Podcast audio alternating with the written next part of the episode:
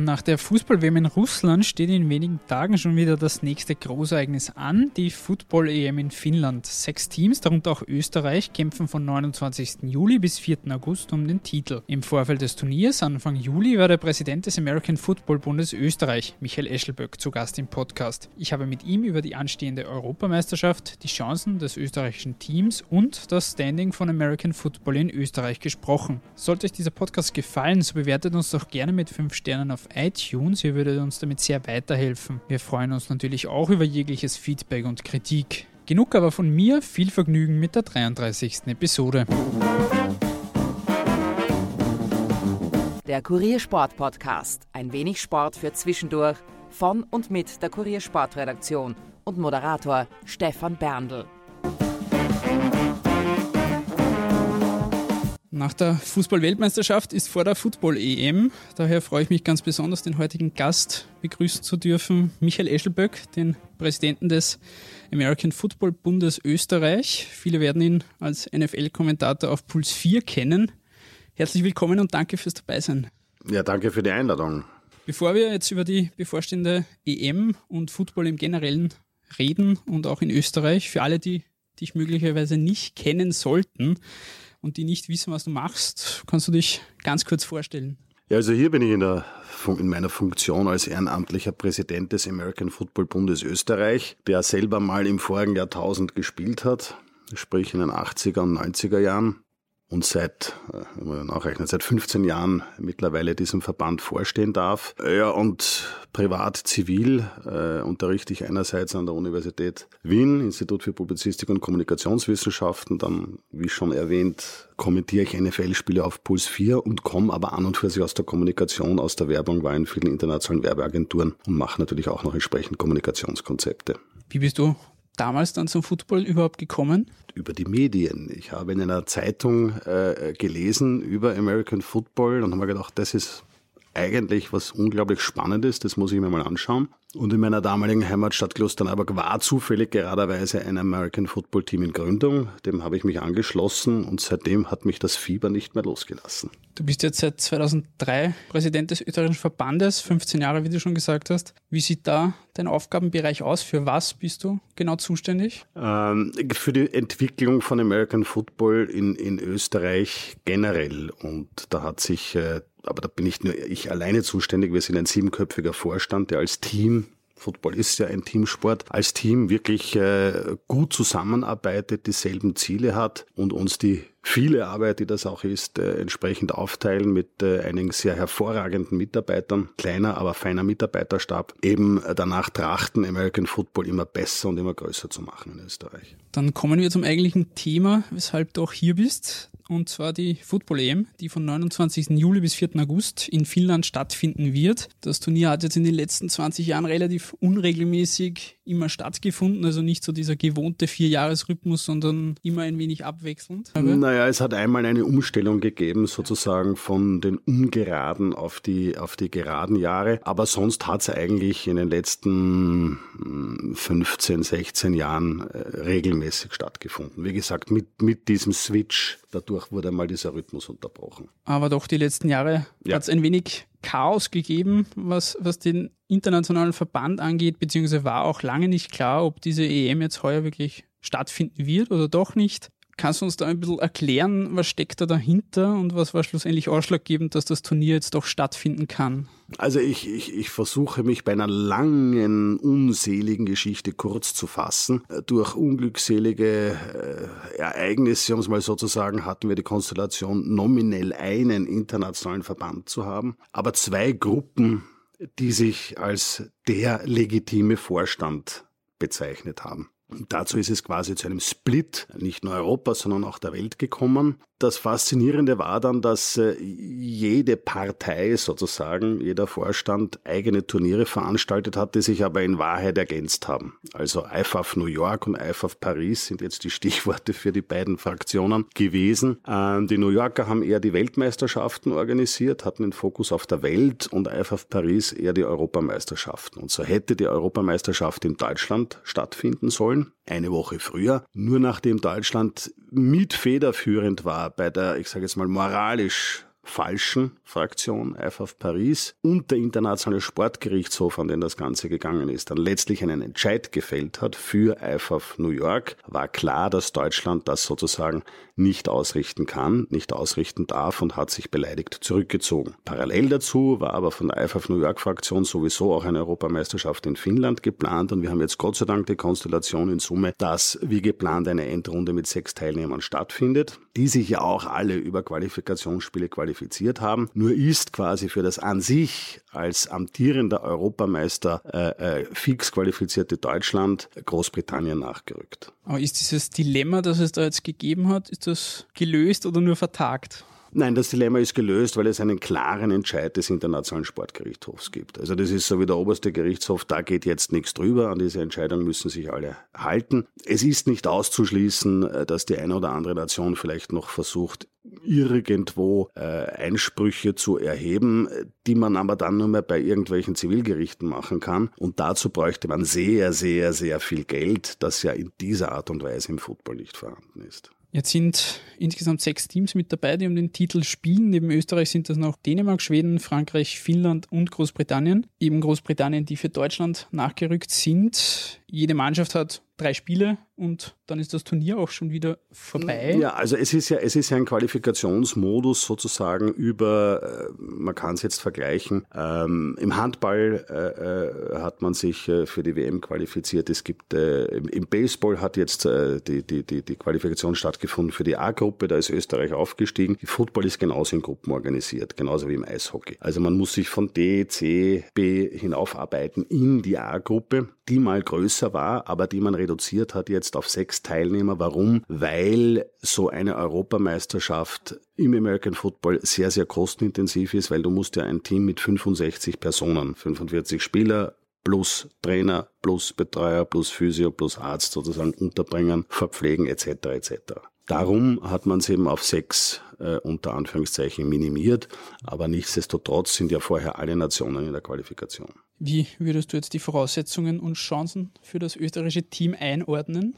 Naja, wer vielleicht, und immerhin hatten wir 27.000 Zuschauer 2014 bei der letzten Europameisterschaft in Wien im Ernst-Happel-Stadion, wer da dabei war, hat gesehen, dass Österreich, sagen wir mal, etwas unglücklich in der Verlängerung verloren hat. Das heißt, Österreich ist Vize-Europameister. Nachdem der Europameister jetzt auf der Bank bleibt, wobei viele Nationalteamspieler das bedauern, weil man hat da eben eigentlich noch eine Rechnung offen, ist Österreich jetzt natürlich Mitfavorit bei dieser Europameisterschaft. Mitfavorit deshalb, weil Frankreich eine sehr, sehr starke Footballnation ist mit vielen Spielern aus Kanada. Dort wird ja auch Football gespielt an den Universitäten etc. Und Frankreich auch letztes Jahr die World Games in äh, Warschau in Polen gewonnen hat. Gegen Deutschland im Übrigen. Das heißt, Frankreich der große Favorit jetzt bei dem Turnier? Frankreich ist aus meiner Sicht äh, das Team, das es zu schlagen gilt, wobei wir müssen selber durch unsere Gruppenqualifikation, also es sind zwei Gruppen, A3 Teams, wir spielen es in der Vorrunde gegen Dänemark und gegen Schweden, wir müssen beide besiegen, um in das Finale zu kommen und dort wird mit höchster Wahrscheinlichkeit dann Frankreich auf uns warten, die in ihrer Gruppe Finnland und Großbritannien haben. Was erwartest du von Dänemark und Schweden? Beide sind auch sehr gute Footballnationen. Äh, die Schweden haben auch sehr sp viele Spieler bereits an Highschools und an Colleges. Schweden und USA haben ja traditionell gute Basis. Die Dänen äh, sind körperlich vielleicht nicht äh, die Riesen, aber sehr, sehr flink, sehr, sehr schnell, technisch sehr, sehr gut. Also es wird jedes Team eine Challenge werden und, und jedes Spiel ist im Prinzip ein kleines Endspiel, weil Make or Break ist hier die Devise. Wo siehst du beim österreichischen Team aktuell die großen Stärken und Schwächen? Naja, Schwächen haben wir dadurch, dass es A zu einer Verschiebung gekommen ist. Das heißt, das Ganze ist ja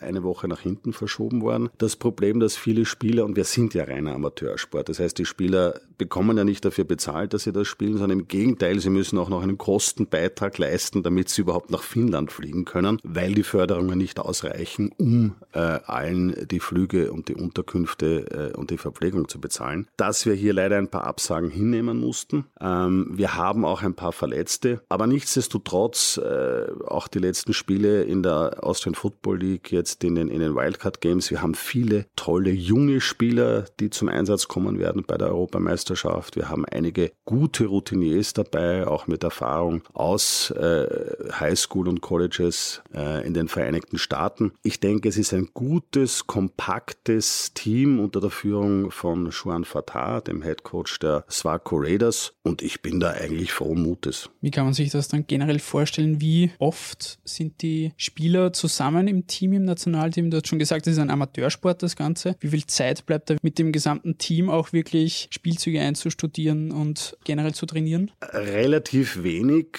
Ähm die Geschichte ist die, die Spieler sind Amateurspieler, aber die Spieler, die dann im Nationalteam spielen und viele mehr natürlich, trainieren praktisch täglich. Die trainieren für die laufende Meisterschaft und natürlich auch für das Nationalteam. Schwan Fatah hat das Motto ausgegeben, All in. Das heißt, du committest dich zum Nationalteam, du machst deine Trainingspläne und wir haben vier Camps in Summe sozusagen gehabt. Eines, also drei hatten wir jetzt, eines ist noch ausständig, das heißt, die Spieler werden, ich glaube, am Donnerstag oder am Freitag vor dem Abflug äh, nochmal zusammengeholt, wird es noch einmal ein Trainingslager in Wien geben und dann geht es ab nach Finnland. Und in diesen Camps werden die Units sozusagen zusammengebracht, werden in den Units die Spielzüge und die Abstimmungen durchgenommen, dann eben Offense, Defense, Special Teams da geht es dann nur mehr um die Absprachen etc. etc. Aber die Spieler kennen sich ja untereinander. Ähm, erstens aus der Meisterschaft, dann auch von den Camps. Dann sind sie ja teilweise auch aus dem Junioren-Nationalteam hinaufgewachsen. Und daher können wir die Anzahl der Camps nicht zuletzt auch aus Kostengründen, relativ überschaubar halten. Das sind dann immer so drei, zwei, drei Tagescamps übers Wochenende. Kommen wir kurz zur generellen Situation von American mhm. Football in Österreich. Die NFL ist ja in den letzten Jahren immer präsenter geworden, auch durch deine und Walter Reiterers Auftritte auf Puls 4 und die Sendung, die, also ihr beide habt mittlerweile schon einen gewissen Kultstatus erreicht, habt auch die Kurier-Romy gewonnen mhm, zuletzt. Ja. Dank der Zuseherinnen und Zuseher. Danke. Aber wie siehst du jetzt die generelle Situation, wenn es um Football in Österreich geht, also etwa auch die Austrian Football League? Wie ist da das Standing? Also wir haben ein, ein, ein, ein kontinuierliches Wachstum eben seit der Weltmeisterschaft 2011 bzw. der Europameisterschaft 2014. Es werden immer mehr Vereine, die auch hervorragende Arbeit leisten, auch in den unteren Ligen. Ähm, wir haben jetzt einen Fokus auch auf Flag Football. Das ist sozusagen die einfachere, die kleinere die, die schnelle Variante, die praktisch jeder Mann und jeder Frau spielen kann, die wirklich komplett zu boomen anfängt, vor allem auch im Nachwuchs. Wie funktioniert die? Ähm, Flag Football ist 5 gegen 5, ein bisschen ein kleineres Feld, ohne Ausrüstung, also man braucht praktisch nur Hose, Leiberl, Schuhe und hat einen Gürtel, an dem sogenannte Flags montiert sind, mit Klettverschluss oder Schnappverschluss. Und der Spieler wird eben nicht gestoppt, indem er in den Boden gerammt wird, sondern indem eines dieser Flags gezogen wird. Das heißt, es ist eine kontaktlose Variante und äh, eine Fun-Variante, Variante, aber auch eine, eine international immer größer werdende Variante. Und wenn wir mit unserer Sportart eine Chance haben, olympisch zu werden, und da schaue ich jetzt zehn Jahre voraus, Los Angeles 2028 und der amerikanische Verband ist schon daran, äh, dabei daran zu arbeiten, dann ist es durchaus möglich, dass Fleck 2028 olympisch ist. Generell, wie bekommst du das mit? Wie wird Football in Österreich wirklich auch aufgenommen? Ist da auch eventuell ein Unterschied Westen, Osten? Das würde ich jetzt nicht mal so sagen. Also ich erlebe eigentlich kaum mehr jemanden, der Football nicht schon mal gehört hat. Die meisten wissen auch, dass Football in Österreich gespielt wird. Vielleicht nicht so sehr bekannt ist das Niveau, auf dem gespielt wird, weil wir wirklich europaweit Spitze sind. Unser U19-Nationalteam hat viermal in Folge die Junioren-Europameisterschaft gewonnen, die alle zwei Jahre stattfindet. Also das heißt, es sind nicht immer dieselben U19-Spieler, sondern das sind schon Generationen. Äh, das Herren-Nationalteam ist immer oben mit dabei und auch weltweit sind wir unter den Top 5, Top 6 Nationen und das ist schon ein, wie die Amerikaner sagen werden, ein ziemliches Achievement. Nein, Football wird immer bekannter, nicht zuletzt natürlich auch durch äh, die NFL-Übertragungen auf Puls 4, wo wir auch die Gelegenheit haben, natürlich immer ein bisschen was über die österreichische Footballszene hineinzumischen. Und findet, glaube ich, auch sehr guten und positiven Anklang. Ein bisschen ein Hindernis sozusagen ist die Angst vor der Komplexität oder der scheinbaren Komplexität der Regeln. Aber wenn man das dann kurz und knackig anhand von Bildern darstellen kann, dann kippen sehr viele da hinein. Du hast das am Anfang auch schon angesprochen, du hast selbst auch gespielt. Mhm. Wird sich seitdem das verändert? Wie beobachtest du das? Ja, es ist alles äh, schneller, stärker, technischer, größer, besser geworden. Also wir haben damals in den 80er Jahren äh, wirklich die Steinzeit des österreichischen American Football Spiels dargestellt. Für viele unvorstellbar. Damals gab es ja noch kein Internet. Ähm, das heißt, man musste sich Bücher organisieren oder Videos organisieren. Dann hatte man noch das Problem mit den unterschiedlichen Fernsehsystemen zwischen den USA und Europa, PAL und äh, VHSC oder wie das geheißen hat. Das heißt, dann hast du ein Video aus den USA bekommen, hast nichts gesehen außer Schnee, weil das System nicht gepasst hat. Also man, es war ganz schwierig zu Know-how zu kommen. Das Training war nicht so intensiv, es war nicht so regelmäßig, es waren keine oder wenig ordentlich ausgearbeitete Trainingspläne. Und das funktioniert jetzt schon äh, bei sehr vielen, vor allem den großen Teams natürlich in Austrian Football League, wirklich nach Trainingsplänen mit einem entsprechenden Konditionsaufbau, Kraftaufbau, Technikaufbau hin auf die Saison mit dann den entsprechenden Unit-Trainings, also mit täglichen Trainings, mit Kraftkammertraining, mit Schnellkrafttraining und und und. Also das ist tausend und eins. Wo siehst du generell, wenn wir uns jetzt den Football in Österreich anschauen, aktuell, du hast doch jetzt schon den Blick in zehn Jahren ja. geworfen mit, mit der Olympiateilnahme eventuell. Wo sind jetzt in Österreich aktuell so die größten Herausforderungen, die es im Football gibt? Also die Herausforderungen liegen natürlich genau hier. Darum bin ich sehr, sehr dankbar, hier sein zu dürfen und ein bisschen was über American Football, das Nationalteam und die Europameisterschaft erzählen zu dürfen. Ähm, es gilt natürlich immer mehr Fans äh, zu generieren mit Unterstützung der Medien. Darum noch einmal danke für heute hier, weil es einfach ein toller Sport ist. Das Problem, das wir ein bisschen mal manchmal haben, ist sozusagen die Leute dazu zu bewegen, geh doch mal ins Stadion und schaust dir an. Und dann entscheide, ob es dir gefällt oder nicht. Aber geh einmal hin. Das ist sozusagen dieser große Schritt, den man machen muss, einmal auf ein Footballspiel zu gehen, um dann festzustellen, okay, ist gar nichts für mich, verstehe ich nicht, will ich nicht oder hey, ist eigentlich eh cool und leibend. Es gibt ja auch sehr, sehr viel drumherum. Äh, alles dreht sich, alles bewegt sich, es gibt Cheerleader, es gibt Musik, es gibt einen Plattsprecher, ähm, es sind viele nette Leute dort, man kann mit der ganzen Familie hingehen, es ist eine super Stimmung, es ist sozusagen auch ein bisschen eine Partygeschichte und im Zentrum steht wirklich hochklassiger athletischer Sport. Das war ja während der Heim-WM 2011. Mhm. Da ist ja doch ein wenig ein Hype auch aufgekommen um ja. American Football und vor allem auch um das österreichische Nationalteam. Hast du das Gefühl, dass das seitdem ein wenig stagniert ist, das Ganze? Naja, stagniert.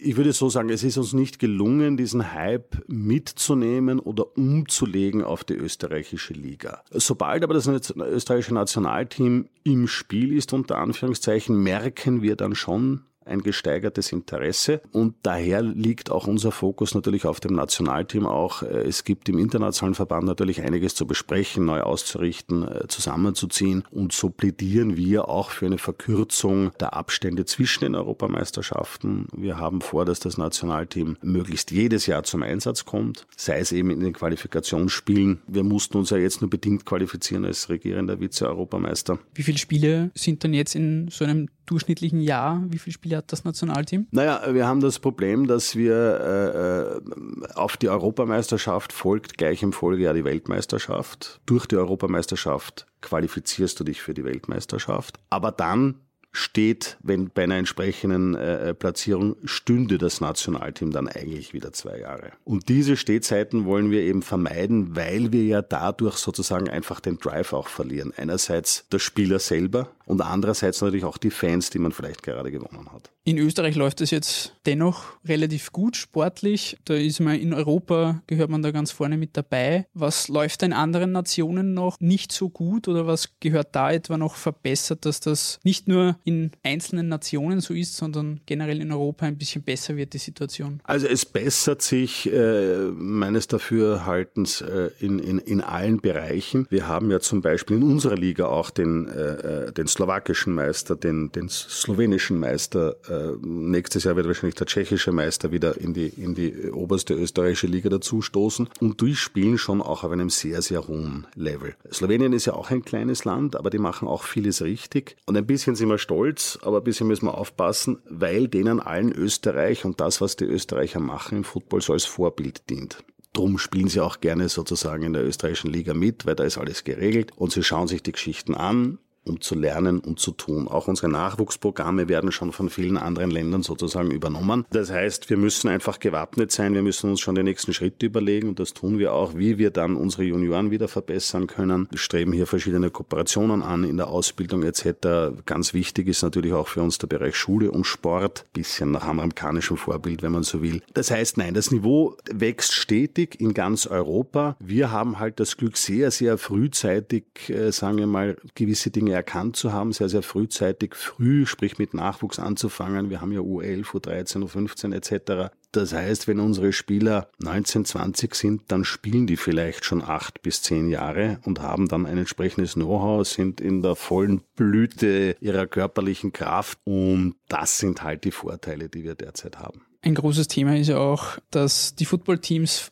vor allem auf Fußballplätzen spielen müssen, weil ansonsten kein Platz vorhanden ist. Ist da in Europa auch einfach der Fußball zu groß, um da in diese Fußstapfen irgendwie reinzukommen? Das ist recht unterschiedlich. Äh, wir haben da im Groben drei Varianten. Wir haben die Variante Verständnis, Kooperation und Nebeneinander, wo ein Fußballverein zum Beispiel nichts dagegen hat, dass dort auch Football gespielt wird. Manchmal haben Fußballvereine das auch ganz gerne äh, draußen in den Bundesländern, weil man sich dann zum Beispiel vereinbart, dass die Kantineneinnahmen äh, den Fußballern zugutekommen und das eine Mitfinanzierung ist. Und zum Football kommen doch immer wieder mehrere hundert Leute, auch unter Anführungszeichen in den Bezirksstädten draußen, manchmal mehr als zu den Fußballvereinen. Und dann brummt die Kantine, dann brummt der Euro und auch der Fußball ist glücklich. Dann gibt's äh, die Variante völlige Ablehnung, also die alte österreichische Mentalität, mir san mir und da kommt kein anderer her, die sich dann auch bei den Gemeinden richtig querlegen, dass ja Football den heiligen Fußballrasen nicht betreten darf. Und dann gibt es die Variante, und die sehen wir auch immer häufiger, die uns natürlich zugutekommt. Für den Fußball ist natürlich nicht so lustig, aber dass Vereine, Fußballvereine einfach eingehen, sterben, weil durch die Bezahlung der Spieler das alles nicht mehr leistbar geworden ist. Und dann steht hier eine ungenutzte Fußballinfrastruktur in der Gegend herum, teilweise wirklich ganz tolle, kleine, aber hervorragende Stadien und äh, Plätze. Und da können jetzt die Footballvereine nachrücken und bestehende Infrastruktur praktisch vereinnahmen und für sich nutzen. Welche von diesen drei Varianten, die du jetzt aufgezählt hast, würdest du sagen, ist aktuell noch vorherrschend? Es ist eine ziemliche, äh, auf, eine ziemliche Drittelung. Also die drei Varianten verteilen sich äh, ziemlich genau, wobei prinzipiell von Verband zu Verband mit dem ÖFB zum Beispiel haben wir bestes Einvernehmen und größtes Verständnis und äh, sie nehmen uns auch teilweise bei der Bewerbung mit, wenn es passt, in ihren Cup-Spielen im, im Hinblick auf unser Endspiel etc. Also auf der, auf der großen Ebene hat man kein Problem miteinander sozusagen. Und Fußball ist der Nationalsport im Sommer, im Winter haben wir einen anderen Sport. Äh, wir freuen uns auch alle, wenn Österreich im Fußball gut ist und, und in der Europaspitze mittut. Wir hätten uns alle gefreut, wenn Österreich bei der Weltmeisterschaft dabei wäre. Und eigentlich hätten wir es uns ja auch verdient, ja, nachdem wir Deutschland geschlagen haben, wenn es auch nur ein Vorbereitungsspiel war, aber dann schon gezeigt haben, dass die Deutschen nicht lange leben werden bei dieser Weltmeisterschaft. Und im Sport sollte es einfach ein Miteinander sein. Was hältst du in diesem Zusammenhang von der Idee des Nationalstadions, das jetzt in den letzten Monaten auch wieder aufgekommen ist, vor allem ein Stadion auch für mehrere Sportarten eventuell. Du bist ja auch BSO-Vizepräsident, also von der Bundessportorganisation, also kennst von der Seite auch das ganze Thema. Was hältst du von der Idee? Zwei Herzen in meiner Brust ein bisschen. Äh, ein Nationalstadion wäre natürlich eine super Geschichte, noch dazu, wenn es für mehrere Sportarten äh, verwendbar ist oder überhaupt multifunktional ist. Aber es ist natürlich mit enormen Kosten verbunden. Also äh, wenn ich jetzt in die NFL schaue, wenn dort ein neues Stadion gebaut wird, dann ist unter einer Milliarde spielt sich da mal gar nichts ab. Ja, in Österreich redet man von um die 500 Millionen. Ich bezweifle, dass das, was man haben will, sich um 500 Millionen auch tatsächlich umsetzen lassen wird. Also das muss man sich anschauen. Auf der anderen Seite ist es in Wien natürlich wirklich ein bisschen merkwürdig mit der Stadionsituation. Wir haben hier die zwei äh, Fußballvereine, die halt jeder sein eigenes Stadion haben, die aber wieder nicht sozusagen für die großen internationalen Spiele im Hinblick auf Nationalteams wie eben äh, ÖFB-Nationalteam geeignet sind. Das ist wirklich eine unbefriedigende Situation. Das äh, Ernst-Happel-Stadion ist, ist äh, nett, ist ehrwürdig, ist altwürdig, ein, ein, ein, ein, ein, ein traditioneller, ein geschichtsträchtiger Platz. Es ist aber natürlich so, wie es da steht, nicht wirklich zweckmäßig. Also irgendwas muss man sich überlegen, ob das jetzt zwingend der Neubau eines entsprechenden Stadions ist oder ob man etwas mit Stadien in den Bundesländern machen kann. Das muss man sich alles noch ganz, ganz genau anschauen. Natürlich hat Wien unter Anführungszeichen eine gewisse Berechtigung, Standort zu sein. Als Muss sehe ich es aber nicht. Ein anderes Thema noch, kurz zum Abschluss, die Football-Fans, die mhm. in Österreich eine sehr eingeschworene Gemeinschaft ja. sind und eine sehr eingeschworene Community. Wie schafft man es jetzt aber da eine neue Zielgruppe zu erreichen und neue Fans zu gewinnen? Naja, da brauchen wir die Medien dazu, da brauchen wir euch dazu. Zum einen und zum anderen gibt es auch ganz, ganz tolle Initiativen. Wir haben, und ich muss ehrlich gestehen, ich habe mich da völlig verschätzt. Ich habe nicht gedacht, dass es möglich ist, an österreichischen Universitäten Footballteams zu etablieren. Eine junge Combo hat gesagt, nein, wir können auch Universitätssport machen, wenn schon nicht ganz nach dem Vorbild der USA, wo das ja Teil quasi des Stundenplanes und der Ausbildung ist mit den Sportmannschaften und Sport dort ein Einnahmefaktor für die Universität ist, um dann gute Ausbildungen zu ermöglichen. Nein, wir können Campusatmosphären schaffen, wir können Teams schaffen und jetzt gibt's die ACSL, die Austrian College Sports League, mit Basketball und Football und das brummt richtig. Und da bekommen wir vor allem jetzt natürlich zur jungen Zielgruppe der Studenten äh, Zugang, die natürlich noch ein bisschen mehr den Party-Effekt mögen, aber Football, wenn man es kennt, ist auch immer Show, ist auch immer Party, ist auch immer viel drumherum. Und das ist für uns natürlich auch ein Weg, Zugang sozusagen äh, zu bekommen zu einer sehr spezifischen Zielgruppe, die medial sehr, sehr schwer zu erreichen ist an und für sich. Da musst du schon sehr gut äh, Social-Media-Kanäle bedienen können, die entsprechenden Kommunikationskanäle, auf denen du Studentinnen und Studenten erreichen kannst. Und das geht natürlich über die Universitäten und den Weg der Austrian College Sports League natürlich hervorragend. Wie würdest du dann eben genau jener Zielgruppe, die du vielleicht noch erreichen möchtest, den Football schmackhaft machen? Was macht den Sport deiner Ansicht nach so besonders und so spannend? Also es ist einerseits einmal der größte Mannschaftssport der Welt. Also man hat 45 und mehr in der österreichischen Liga Spieler ähm, pro Spiel wobei nur elf gleichzeitig auf dem Feld sind, aber es gibt da Angriffe, es gibt da Verteidigung, es gibt Spezialisten, man kann die Spieler entsprechend austauschen. Es ist ein bisschen wie Schachspiel, es ist taktisch, aber unglaublich schnell, unglaublich athletisch. Es ist ein Kollisionssport, da raschelt's wirklich raus. Sehenswerte Geschichten und es ist aber auch ein großes Miteinander, ein Miteinander auf den Rängen. Die Fans der verschiedenen Teams sitzen nebeneinander, haben miteinander Spaß, feuern ihre Teams an, freuen sich über tolle Aktionen. Es ist auch immer Musik dabei. Es ist einfach, man kann einen wunderschönen Nachmittag oder äh, Abend beim American Football verbringen und einfach einen leibernden Tag haben, eine Gaude haben, neue Freunde finden, ein Gemeinschaftsgefühl erleben, das einfach wirklich unter die Haut geht. Einfach einmal hingehen und genießen. Jetzt steht ihm die Europameisterschaft an. Kann man die irgendwo verfolgen, wenn man das Interesse hat, die online oder im Fernsehen irgendwo anzuschauen? Es ist, es ist geplant, also äh, der finnische Veranstalter wird äh, Übertragungen bereitstellen. Und ja, wir sind in Verhandlungen äh, mit Fernsehsendern, dass man das dann idealerweise auch auf einem österreichischen Kanal, äh, Fernsehkanal, ja, live mitverfolgen kann, mit den Österreichern mitfiebern kann, ihnen die Daumen halten kann und hoffentlich auch jubeln kann. Ein sehr schönes Schlusswort. Ich bedanke mich ganz herzlich bei dir, Michael, für das interessante Gespräch. An dieser Stelle auch noch einmal die Empfehlung für die NFL-Übertragungen auf Puls 4 mit dir und Walter Reiterer. Danke. Wann geht's da wieder los? Da geht's los, ich glaube am 9. September, äh, Sonntag, äh, 22.25 Uhr, heißt dann wieder, bevor der Montag kommt, kommt die NFL. Damit verabschiede ich mich auch von allen Hörerinnen und Hörern. Es würde mich freuen, wenn ihr auch beim nächsten Mal wieder mit dabei seid. Tschüss und auf Wiederhören.